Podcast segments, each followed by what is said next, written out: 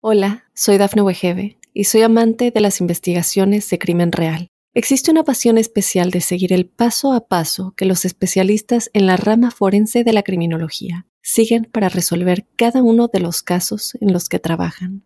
Si tú, como yo, eres una de las personas que encuentran fascinante escuchar este tipo de investigaciones, te invito a escuchar el podcast Trazos Criminales con la experta en perfilación criminal, Laura Quiñones Orquiza, en tu plataforma de audio favorita.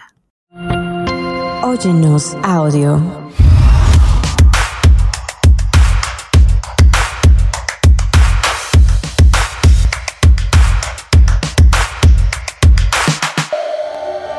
Muchos inmigrantes latinos llegan a este país sin nada de dinero. Nuestro invitado de hoy llegó con un quarter.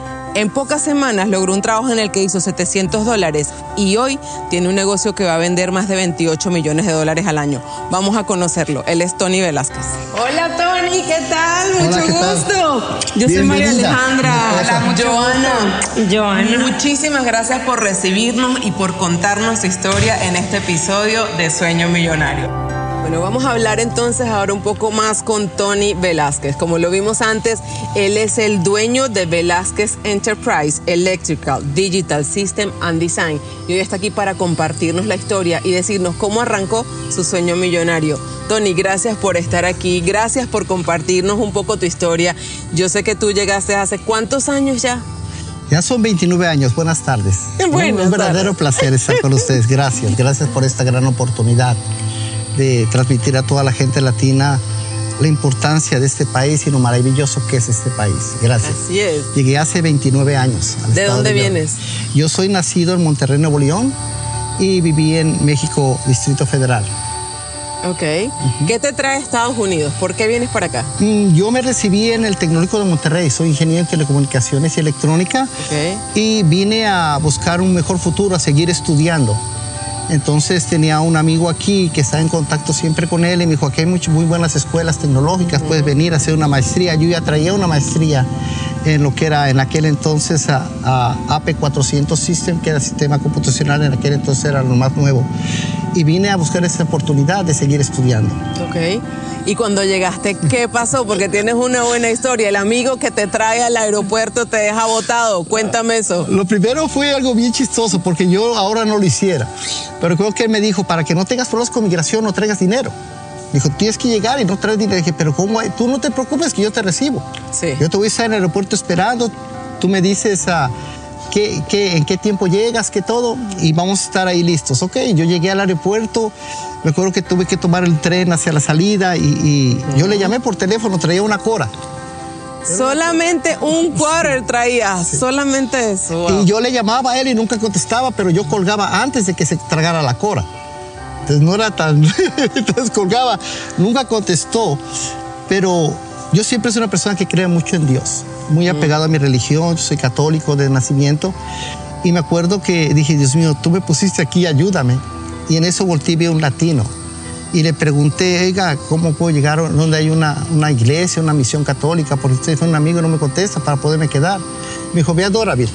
¿Y cómo? Ajá. Le dije, tienes que tomar el tren así. Me explicó muy prácticamente y me dio dos dólares en aquel entonces que eh, eran 75 centavos que cobraba el Marta hacia allá. Por llevarte. Llegué Ok. a Doraville y llegué a la iglesia. En ese entonces estaba un padre que se llamaba Felipe. Ya. Y hablé con el padre y me dijo, no te preocupes, déjame hablar con una amiga americana que ella renta cuartos. En ese entonces no había teléfonos. Entonces me acuerdo que el padre tenía una bicicleta y yo iba atrás caminando y él caminando como tres millas, llegamos.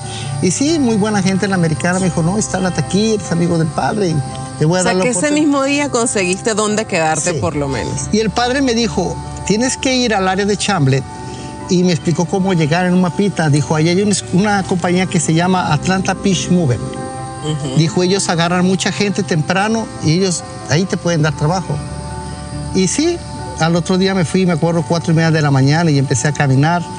Caminé alrededor, son como 10 millas. Y empecé a caminar hasta llegar a esa empresa. Y recuerdo que en ese entonces eran las seis y media de la mañana y llegó un carro nuevo. Y llegó un moreno muy alto, tipo moreno entre blanco o moreno.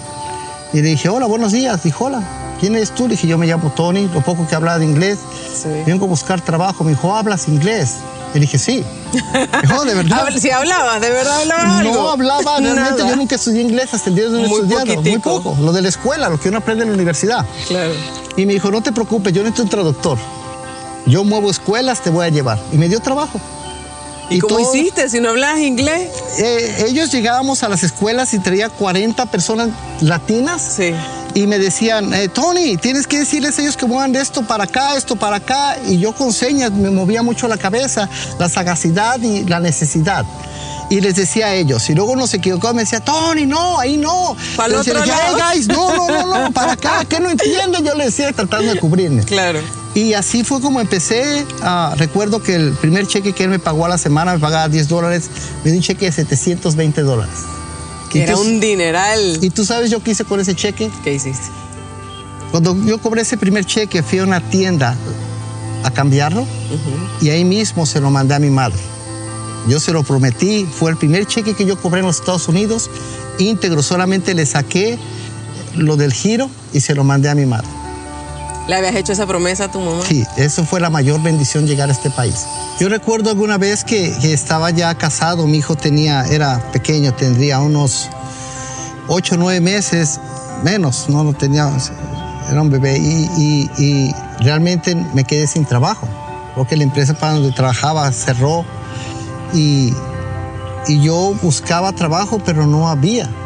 No había porque yo veía que no había. Entonces llegó un momento que se acabó lo poquito que había en la casa y me dijo mi esposa, ahora no hay ni para pañales, no hay ni para comer, no hay para nada. Y yo pensando, preocupado, ¿qué voy a hacer? ¿Qué voy a hacer? ¿Qué voy a hacer? Porque cuando uno se marca un camino en este país, uno, uno se cierra, te metes al trabajo y no conoces más. No conoces al vecino, no conoces a alguien que tenga una compañía, no conoces a nadie. Entonces, yo siempre los latinos sé que se paran las esquinas, iban a Home Depot y me acuerdo que esa mañana yo me desperté y le dije, no te preocupes, yo voy a hacer algo. Mi esposa estaba llorando, le dije, tranquila que todo va a salir adelante.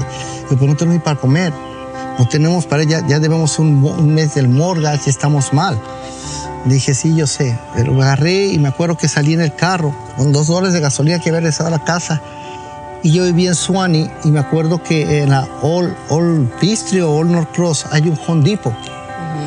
Y yo me paré, me paré y me metí. Me metí y empecé a caminar por los corredores y vi a un señor delgado, de buen porte, un americano.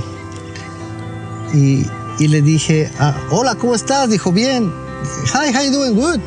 Y, y qué bien. Dije, "Ah, si tú le diste algún trabajo, yo, ah, yo, yo soy General Contracting. Y lo que es Dios, eh, esto es increíble. Oh, dijo, ¿really? Sí. Oh, dijo, dije, pero sé electricidad y sé hacer concreto, paredes. La verdad que era la necesidad que yo tenía. Porque yo no sabía hacer concreto, no sabía hacer paredes. Sí sabía hacer electricidad, pero no eso. Y me dijo, oh, dijo, yo tengo un restaurante, dijo, y necesito que me arregles unas luces. ¿Tú quieres? Sí, le dije. ¿Cuándo puedes ir? Le dije, ahorita vamos. Oh, de verdad, dijo, sí, déjame comprar unos focos, me dice, y nos vamos, me sigues. Dije, ay, Dios mío, que me dé algo de trabajo para ganar. Y, y me acuerdo traer un Mercedes convertible nuevecito. Digo, wow, él tiene plata. Claro. Y yo lo seguí y me llevó a Sugarloaf, donde está, donde era en aquel entonces Winner Arena. Había un restaurante ahí atrás y junto de, lo- de un hotel. Y ya me llevó y me paré y llegamos, me dijo, ven, pásate, me llevó a la de la cocina, me dijo, estas luces no sirven, hay que reemplazar, necesito que me cambies esto, esto, esto, esto. Y me dijo tantas cosas y yo entusiasmado. Le dije, sí, yo te lo puedo hacer, le dije.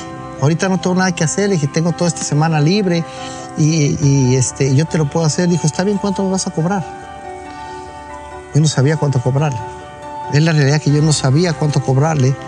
Pues yo me acuerdo que yo pagaba en ese entonces, mi mortgage era de dos- 2.500 dólares.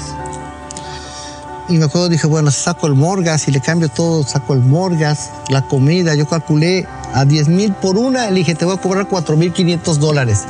Sí, dijo, hazlo, empieza. Le dije, pero necesito que me des. Sí, dijo, ¿cuánto necesitas? Le dije, ¿está bien que me des 2.500? Sí, dijo, dame tu nombre. De verdad que era una bendición de Dios. Cuando uno busca, uno encuentra. Pero si te quedas aquí sentado, no vas a encontrar nada. Si tú estás pensando que no hay trabajo, que no hay posibilidades tuyas, no. Busca, sal, pregunta, da una tarjeta, pídele. Hola, soy Dafne Wegebe y soy amante de las investigaciones de crimen real. Existe una pasión especial de seguir el paso a paso que los especialistas en la rama forense de la criminología siguen para resolver cada uno de los casos en los que trabajan. Si tú, como yo, eres una de las personas que encuentran fascinante escuchar este tipo de investigaciones, te invito a escuchar el podcast Trazos Criminales con la experta en perfilación criminal, Laura Quiñones Orquiza, en tu plataforma de audio favorita.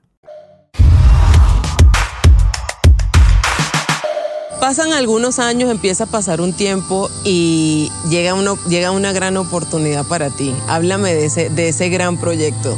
Ah, tuve la oportunidad de conocer a mi esposa y ah, empezamos una relación y yo realmente en ese entonces ya Atlantic, la compañía se había mudado y yo ya trabajaba por partes sí, partes no, unos días. Entonces ella me dijo, ok, necesitas trabajar porque ya hay un niño Estamos trabajando. Y ella fue la que investigó en aquel entonces uno, una staffing. Hace 20 años un staffing que se, llamaba, se llama Atlantic Station. Y ella me llevó. Y me dijo, está en tal parte y vamos.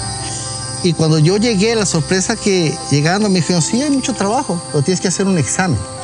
Entonces... En inglés. En inglés. Entonces recuerdo que yo, lo primero que pensé, dije, yo puedo. Entonces hice el examen en inglés, como pude, uh, lo hice. Y, y, me dijo, ok, dijo, sí, tenemos trabajo para ti. Te vamos a pagar a 16 dólares, vas como electricista, mañana te presentas con tal compañía, tal dirección y te vas. Yo salí feliz, dije a mi esposa, yo tengo trabajo, ¿de verdad? Le dije, sí. Me van a pagar a 16 dólares, le dije. ¡Wow! Pero te iban a contratar como electricista. Yo, yo fui como electricista, soy un staffing de electricidad. Ya.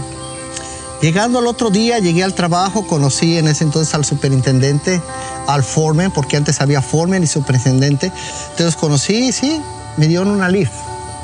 Y yo no sabía ni cómo se manejaba.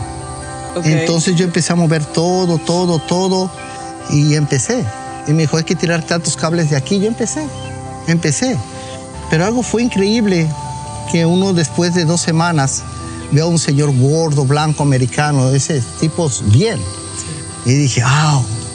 Y se acercó a mí y dice, hola, ¿tú eres Tony? Sí. Y se me ha dicho mi forma que tú eres muy inteligente, eres muy bueno para esto. Y le dije, yo soy ingeniero. Oh, sí, sí. Le dije, yo estudié en mi país y empecé a platicar con él un poquito en inglés. Se me quedó viendo. Me dijo, ok, dijo, vamos, voy a hablar contigo pronto, me dijo. Y se fue. Ok. Entonces yo seguí trabajando a lo largo de un mes. Él me llamó y me dijo, voy a darte un proyecto a ti solo.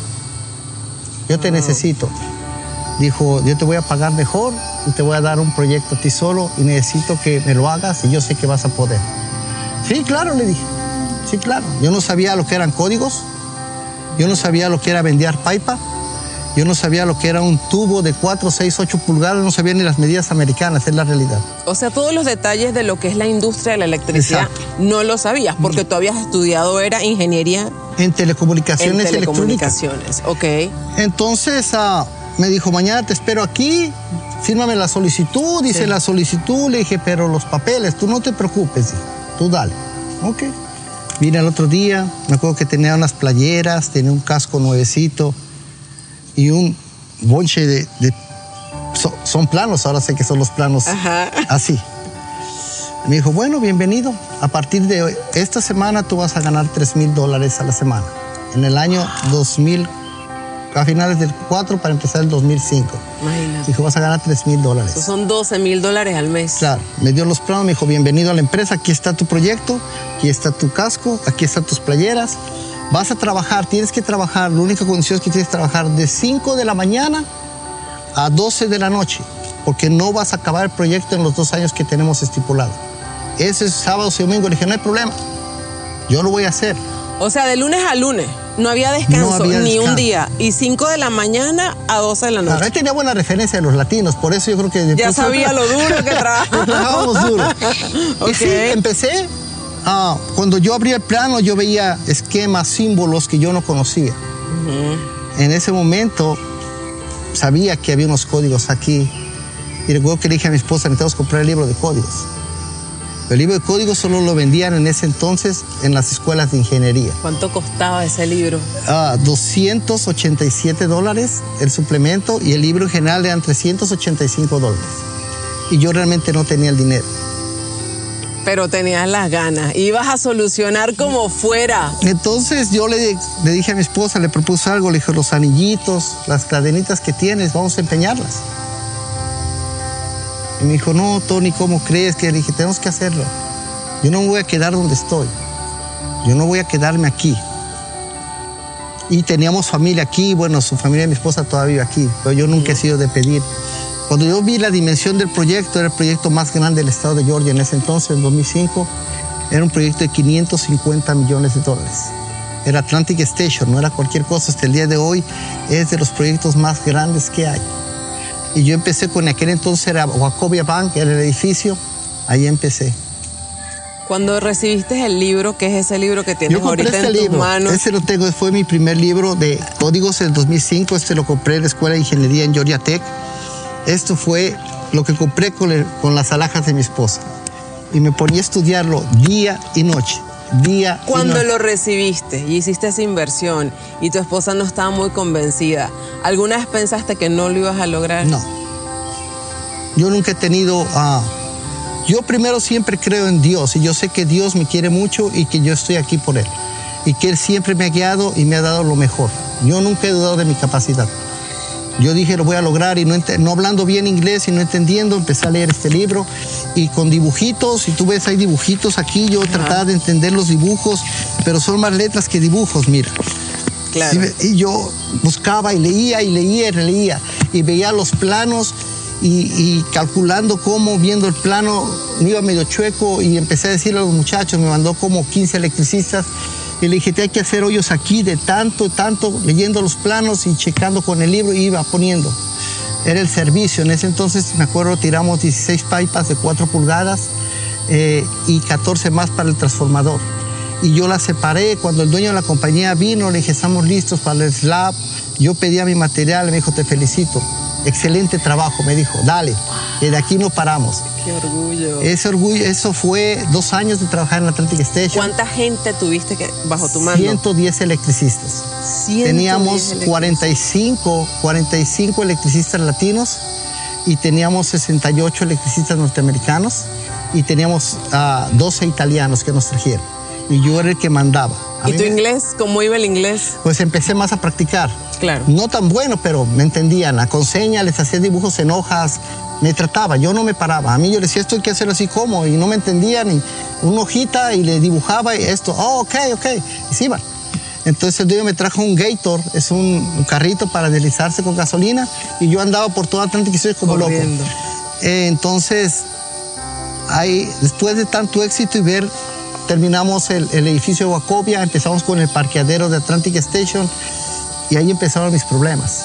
Ajá. Porque yo no veía a mi familia. Cuéntame de los problemas, porque con esos grandes proyectos vienen grandes sacrificios. Sí, y grandes. Y eso, y hubo un gran sacrificio que tu familia estuvo haciendo en ese momento por no verte. ¿Qué hiciste en ese momento cuando llegaste así te pusieron en 3 y 2?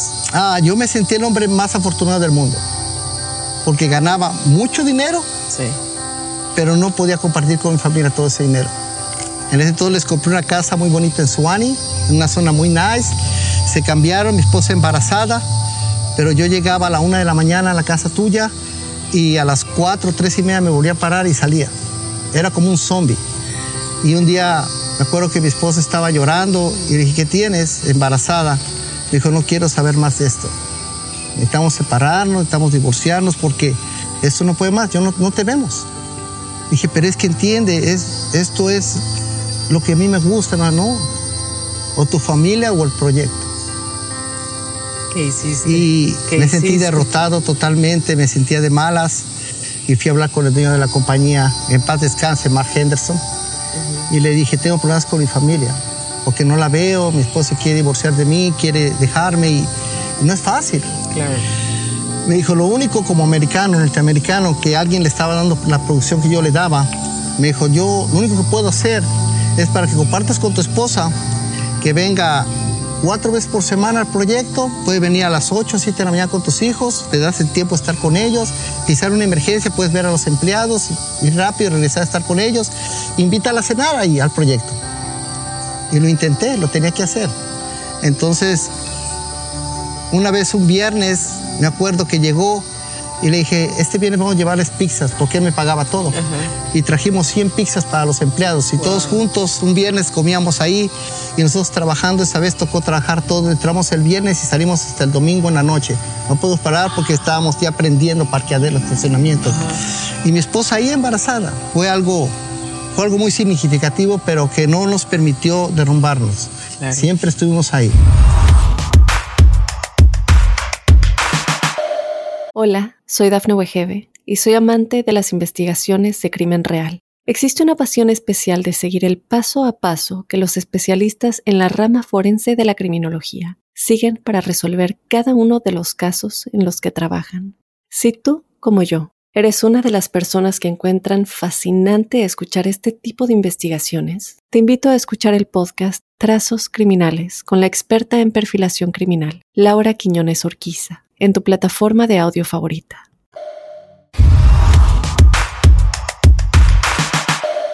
Ese gran proyecto en el que trabajaste te hizo merecedor de un premio del presidente en ese entonces. Háblame de cómo un mexicano que llegó acá sin dinero, que llegó al principio sin un título de electricista, se ha ganado premios a nivel nacional de manos del presidente por ser el mejor electricista. Ah, con mucho miedo. Con mucho miedo porque no contábamos con los documentos requeridos para estar en el país.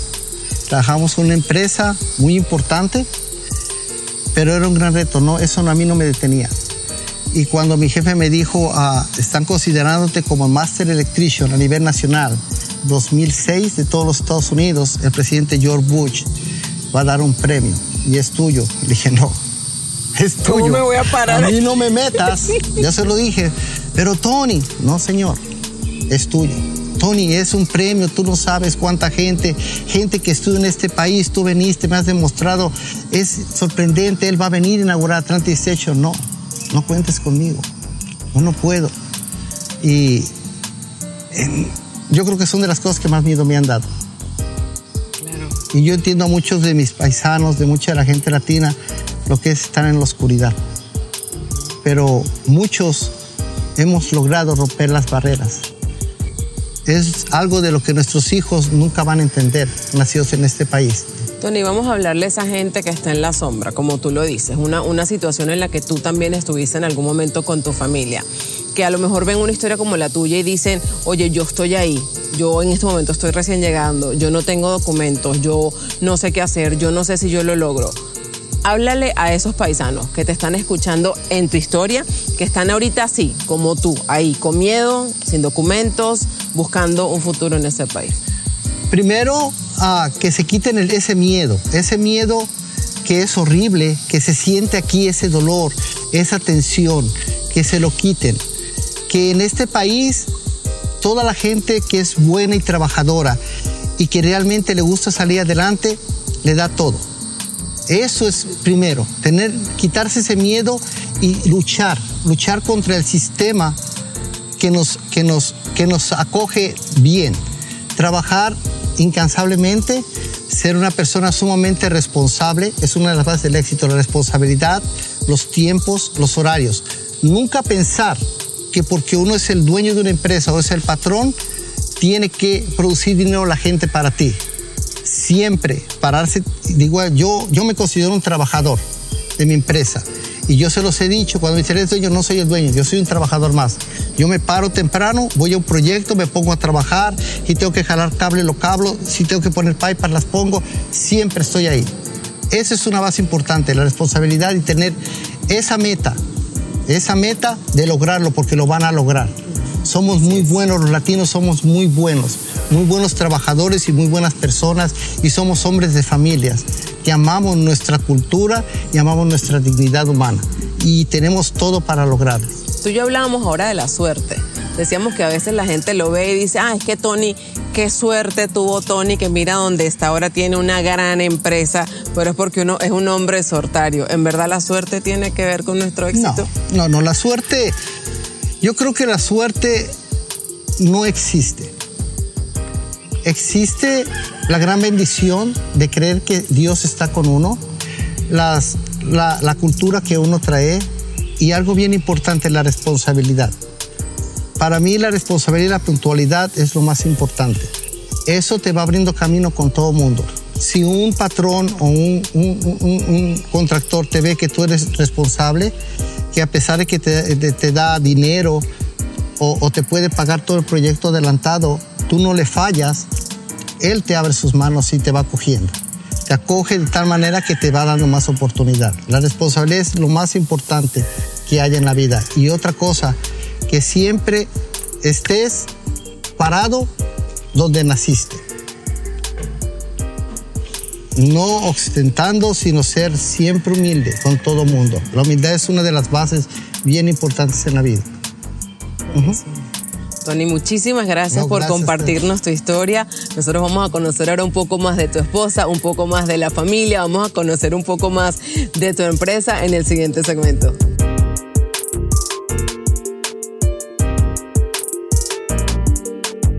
Tony, esta es una de las obras en las que ustedes han trabajado. Háblame un poquito, tú dices que hay unas obras que tú haces en particular con tus hijos porque te gusta estar muy cerca de ellos. Ah, esta empresa es una empresa familiar.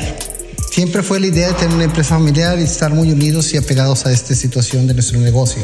Este es un edificio de uno de nuestros clientes. Fue un proyecto ambicioso. Este tipo de proyectos que les llamamos pequeños para nosotros como empresa, Ajá. los desarrollo junto con mis hijos y mi familia. Lo hacemos nosotros solos. Uh, él es mi hijo Jan. Ah, es mi hijo. Hola Jan, ven. Hola Jan, ¿cómo estás? Él es el que se encarga de todo lo que es uh, sistema de cámaras, telecomunicaciones. Mucho gusto. Y, y ya, ya nos conecta luces, hace los AV systems, si ven la televisión. Okay. Él Oh. conecta todo eso y lo programa, ya lo tenemos listo con él. Él aparte es el que dentro de los planos, en los proyectos así, él desarrolla todo lo que es los circuitos, todo eso ya los desarrolla ya. Aquí pusimos los paneles. Ah, es, es, el área de paneles y tenemos lo que es el sistema de data y telecomunicaciones. Aquí conectamos unos extenders, lo que son los switches, lo que es, es, los EPI system para poder extender. Eso todo lo que es a, a data. Mi hijo, él es mi hijo José. Él es, Hola, el que, José. él es el que lo desarrolla, él es el que está en eso, él es quien en esos proyectos lo hace. O sea, todos están metidos en el negocio. Ellos en vacaciones siempre vienen a trabajar conmigo y, y fines de semana. Hola. Aquí está el otro hijo. Sí. Bueno, él es el más pequeño, él es el, el que quiere seguir los pasos y empieza en esto también. Estamos terminando de poner las Ken Lights. Uh, ya pusimos el, el AP System. Esto terminamos, es la oficina principal de él. Este es uno de los baños. Uh, todo tiene automatización. Todo no necesitamos tocar los switches, es automatizado. Yeah. Uh, esto fue lo que, lo que hicimos entre mis hijos y yo. Este tipo de proyectos que nosotros le llamamos pequeños, pues son proyectos que no exceden los 200 mil dólares, nosotros los hacemos. Los haces Exacto, con mis con hijos. Ellos. Exacto. Eh, la oportunidad de poner en la misión católica que hicimos el parqueadero, hicimos el edificio, lo hicimos entre ellos y yo. Y gran parte de ese trabajo lo donamos a la misión católica Nuestra Señora de las Américas. Eh, fue una parte muy, muy importante en nuestra vida. Fue la mayor bendición que el Padre Guillermo nos haya permitido estar ahí. Pero este es a grandes rasgos lo que es Velázquez Enterprise. Espectacular. Una compañía de familia de norteamericanos, porque mis hijos nacieron aquí. Claro. Pero, con la, pero con la sangre latina. Hermosos. Súper, qué lindos. Gracias por abrir las puertas del negocio y por compartir su historia con nosotros. Estoy segura que va a inspirar a muchísimos más latinos como nosotros a que de verdad vean que los sueños sí se logran en este país. Claro que sí, que sí Gracias se puede. A ustedes, sí se Gracias. puede. Que sí se puede. Amigos, ahí los conocieron a Tony, a su esposa, a sus hijos maravillosos. Ellos son una muestra de que en este país con ganas puedes lograr lo que quieras. La suerte no existe, ya lo dijo Tony. Es cuestión de trabajar duro, creer en sí mismo y esforzarse día a día por conseguir esa oportunidad aquí en el país de las oportunidades.